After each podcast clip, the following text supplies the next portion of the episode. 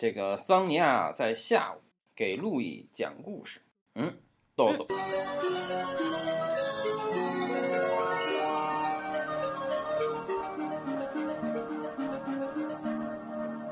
好的，嗯嗯，今天我们讲《魔方大厦》的第四集，嗯嗯嗯，叫什么什么什么什么？叫蜻蜓飞行团。哦，嗯嗯嗯，这一集的这个类型是一个空战片，嗯嗯，或者战争片嗯。哈，嗯，这个就是莱克又来到了魔方的中心地带，然后他通他开了一扇门，嗯。就到了一个有昆虫的嗯世界，嗯。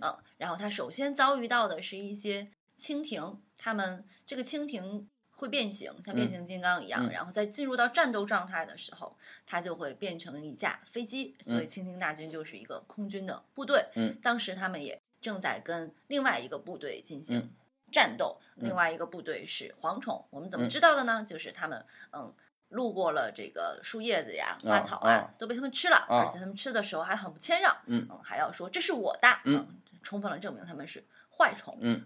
然后在这次战斗中呢，这个这个蜻蜓们还以为这个莱克是嗯是奸细或者嗯是什么的对。哈，然后嗯，但是在这个战斗中，莱克用他的九枪帮助蜻蜓大军取得了胜利哈，嗯，嗯。但是他们这个蜻蜓队长嗯受伤了哈，嗯。然后呢，嗯，蝗虫的这个大军就大败，大败回去之后呢，嗯，就进入了下一场戏，下一场戏就是一个山洞里面，嗯嗯，有有有有像葫芦娃的这种嗯这个这样的一个山洞里面有嗯。很多的坏的虫子，可能可能也是蝗虫吧，看不出嗯来是什么虫子。然后这个丢盔卸甲的这个蝗虫队长就进冲进来说说我军大败，然后这个呃大王或者说司令就说嗯。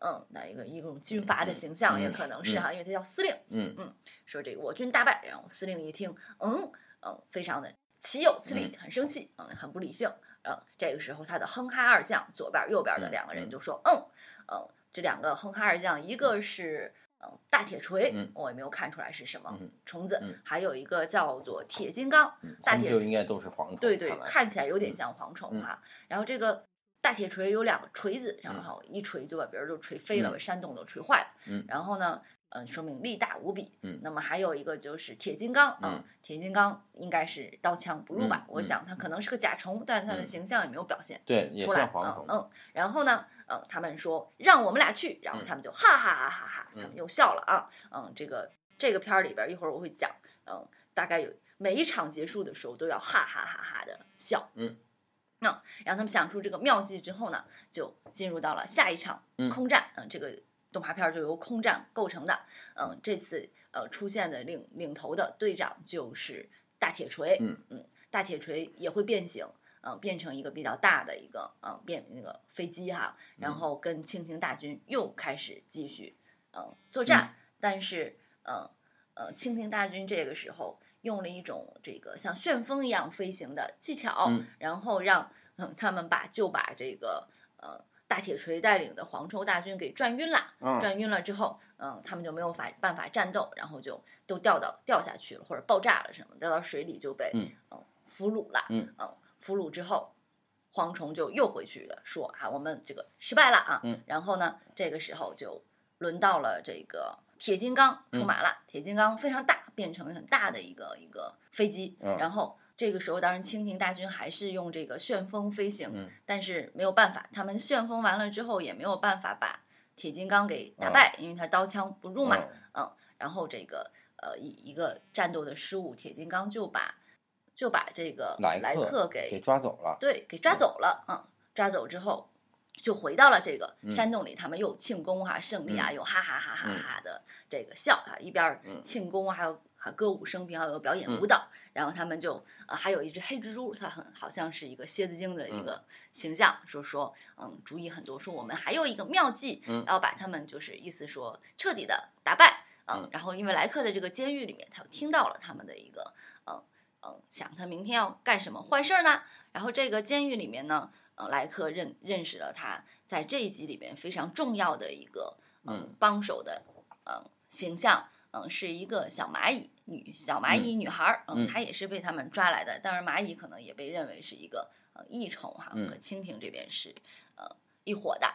然后他们第二天其实想出的一个主意就是让铁金刚带着他们的人质。呃，莱克绑到他的飞机上去跟他们战斗，这样他们就不敢打他的飞机了。结果第二天到了的时候，这个空空中的交战就又开始了，很激烈。里边有很多我们在好莱坞大片里面看到的，比如飞机飞得很快，莱克要在里上面这个把着或者什么的哈。啊，然后小蚂蚁帮助他了，就是从他的兜里跑出来，把他从飞机上解开了。嗯，于是他就可以用他的九枪再次把这个铁金刚给。打败了啊！打败之后，他们就呃落荒而逃了。嗯嗯，是吧？对，落荒而逃了哈。回了，又回到了这个山洞啊。嗯。然后他们就啊，又又商量，我们接着应该怎么办？嗯嗯。这个时候，蜘蛛就又出了一个主意，嗯，说那我们晚上的时候派蚊子去偷袭。对，呃，然后呢，这个时候蜻蜓那边就呃就。想到了，就说说如果这个晚上的话，蜻蜓是不能作战的。然后，但是，呃，莱克就又想了一个主意，说没办没有关系，我可以想这个办法。后来，这个蚊子就就就就半夜的时候就开始呃变成了飞机，准备要把蜻蜓消灭。嗯，这个时候莱克就坐着一架飞机，然后呢手里拿了一个火把。嗯嗯，然后因为蚊子可能是趋光的吧。嗯，然后他就。拿着这个火把，把蚊子引向了一个蜘蛛网，中间还很惊险，他还从飞机上跳下去，把火把插在了蜘蛛网的中间，然后让蚊子都粘了进去，是吧？然后，对，当然蚊子可能就失败了，然后他就掉到了一个洞里，对，这一集就结束了。对，安妮亚给洛伊讲故事之魔方大厦又和大家见面了。除了讲授郑渊洁童话原著及动画片以外，还有更多的惊喜等着你哟！快来让它成为你寒冬下小肚肚上的暖宝宝吧！简单的说，这一集就没什么情节。对的，我记起来真的好累啊，好累。嗯嗯，因为它全部都是战斗戏。嗯，我觉得这集应该你来讲。战斗戏也也不怎么精彩。嗯，我要讲的话就是，这一集经过了战争，然后什么什么什么就完了。对对对，三句话就说完了。嗯，这个呃故事呢，就给我印象最深刻的就是这个笑哈哈哈哈的笑特别的嗯多。嗯，你有没有注意到，就是这种哈哈哈笑只在我们中华文化的这种影片里才会出现。比如说武侠片，对对，武侠片以前有大侠，就特别喜欢笑。可能在两千年以前，嗯，就是就是八九十年代那个时候的电影，总是会这么出现哈。对，嗯，总是大侠就会哈哈哈，各种情绪他都会笑，是吧？呃呃，蔑视你他会哈哈哈哈笑，然后这个呃相见甚欢他会哈哈哈哈笑，是吧？然后这个痛恨你他也会哈哈哈哈笑，他也可以用这个大笑表达。特别多的这个呃情绪哈啊是呢，对呀，我就在想，这个这个大笑的传统它是从哪儿来的呢？so，哎呀，你这个又在哪个地方消失的呢？现在我们，比如我们看一个什么呃现在的拍的新的《射雕英雄传》或者《神雕侠侣》，我觉得他们显然他们笑的就少了。哦，嗯，哦，而且我们在什么？嗯，外国的那种电影里面，哪怕什么《权力的游戏》啊，哪怕是古代的片儿，我们从来没有见过这个人那么神经质的大笑。哦，你用一下你的文化的基本原理，这个风俗应该是从哪儿来的？他会，嗯。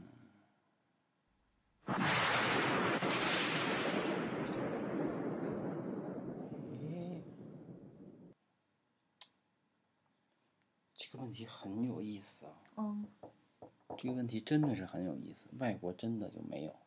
其实呢，外国也不是不孝。嗯。但是呢，他的笑真的没有中国的这种哈哈哈哈的笑。嗯。因为我们平时生活里好像不这么笑。笑。嗯。平时生活呵呵呵呵就行了。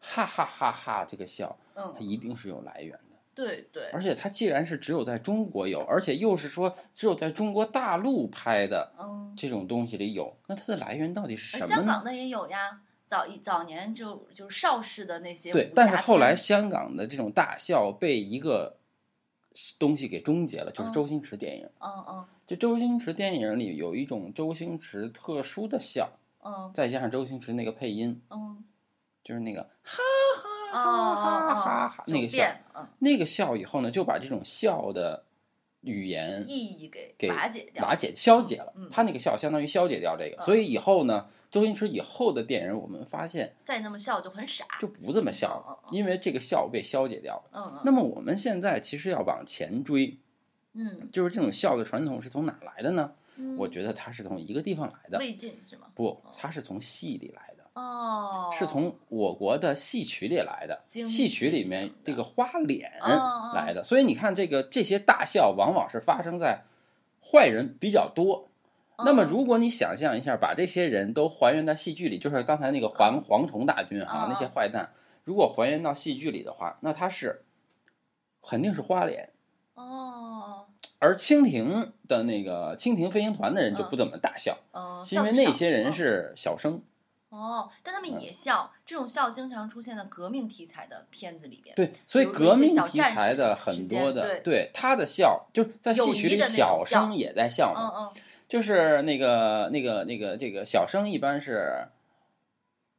哈哈哈哈哈哈哈哈哈哈哈哈这种笑，对吧？那花脸的笑就夸张了，而且花脸呢最夸张的，这里面它其实为什么让我观察到戏曲呢？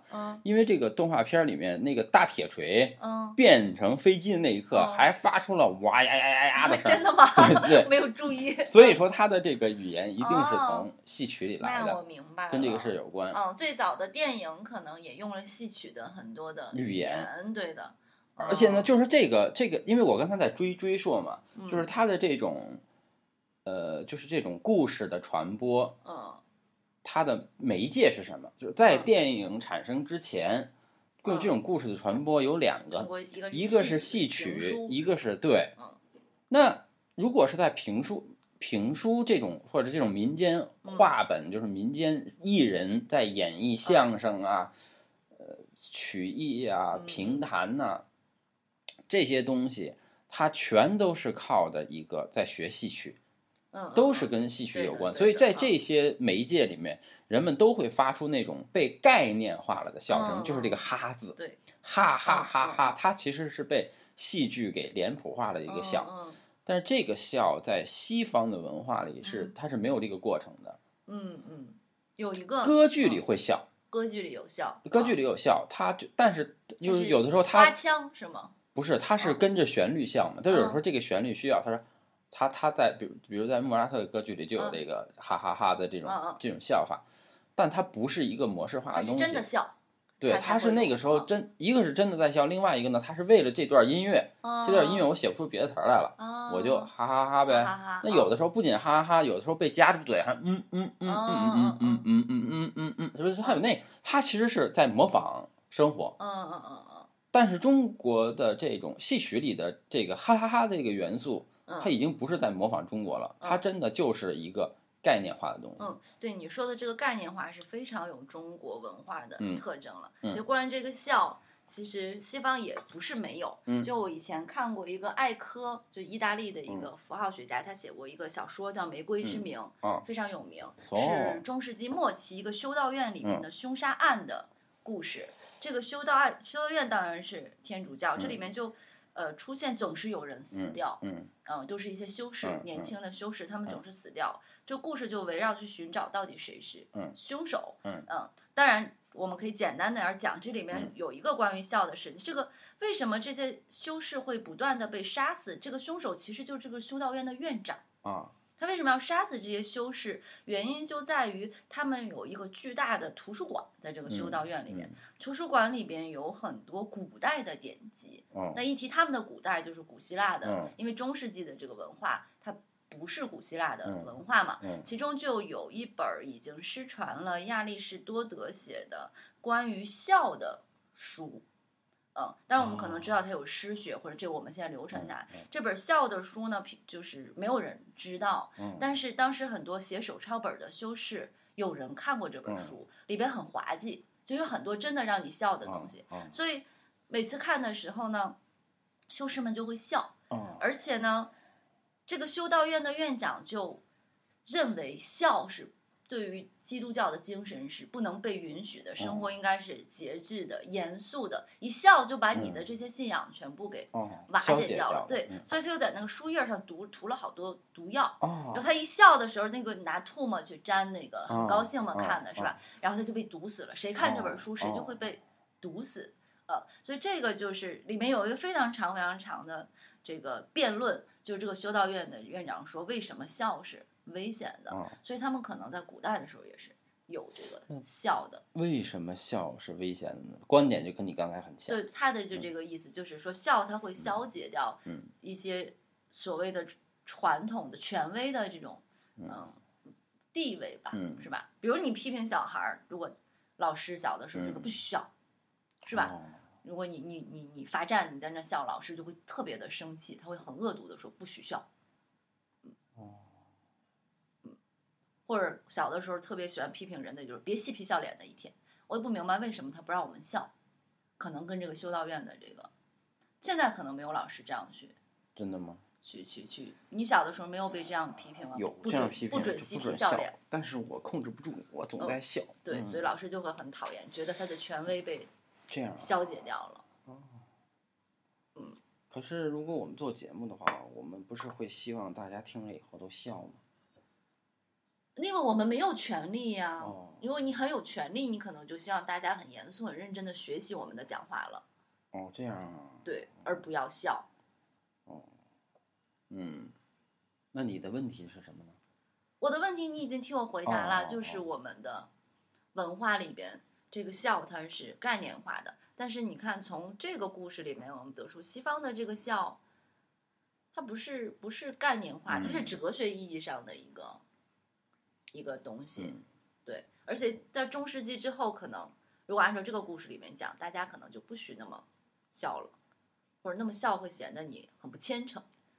你看过伯格森的那个《笑的艺术》那本书吗？哎呀，我没看过哎。嗯，那本书，他实际上写了一个，那是他的一个论文，他写的哦是人为什么发笑。嗯那里面总体来讲，最后归纳成了一个事儿，就是笑是一种社会性的表达。嗯它这个笑里面，它有一个社会性。以前我跟沙东做过一期节目，嗯就是叫笑的社会性，嗯就是在说的这个事儿，嗯，就是用的是伯格森这里面的观点就。是笑，它像一个符号一样表达你的意见。它是一个社会，就社会标志。嗯比如说啊，现在这个群体里面，嗯如果大家都因为一个笑话笑了，嗯其中有一个人他没有笑，嗯，它就被边缘化了。对，他就被边缘化。嗯所以呢，这个人呢，他就是他为了要进入这个系统里，嗯嗯所以他就用，哎，他对这件事能发笑，嗯，他就晚点笑，然后就成为一个笑话，对吧？。对。第二天才笑 之类对。嗯但是他他如果说能跟大家一起笑，嗯，或者比如说嘛，现在我讲了一个笑话，嗯在场只有你一个人笑，嗯嗯这个时候我心里认同了会怎么样？对我跟你之间有一种认同感，就是我们两个之间是一种认同关系，所以这个笑是一种社会化的表达，嗯嗯它其实把人与人之间嗯，建立了一个像，就是建立了一个集团。嗯。所以那些坏人，就动画片里面，他每想出一个好主意，都要哈哈哈哈，对一个妙计。那这样的话呢，给他们之间也建立了一种有关系，嗯这是那个时候对于笑的一个建构。其实这个呢，是在西方的文化语境里的一个笑的嗯，意义，就在于这儿。嗯其实笑的时候很多形成一个共同体，等于。对，嗯它不嗯。在于个人的问题，嗯，它是人的，所以它是为什么人必须要笑，嗯，就是因为这里面有一个社会性的因素在里面。对这个笑，其实还其实啊，我还我一直突然在想，其实还是很多可以谈的一些嗯。和我们生活。我记得我们以前上过一个老师的一个嗯。现代性的课，嗯。我就很喜欢问问题，嗯然后我经常会问老师一些问题，我觉得是我经过仔细的思嗯考的。那、有一个小姑娘，我每次问问题的时候，她都要在笑，她要哦窃笑。有一次我终于忍不住了，嗯我就质问她。这是什么时候？多大的时候？小学？博士的时候，啊啊！我就质问她：“你为什么笑？有什么可笑的？你说一说。让我来猜猜这个人是谁？你不认，你不认哦识一个小胖妞儿。哦，好吧。然后她果然什么都说不出来，他只是通过笑来表示出出我总是问问题，一定是没听懂吧？而我听懂了。你会发现什么呢？就是在有的时候，你别人在笑的时候，这时候你嗯会心里感觉到被攻击。对，愤怒。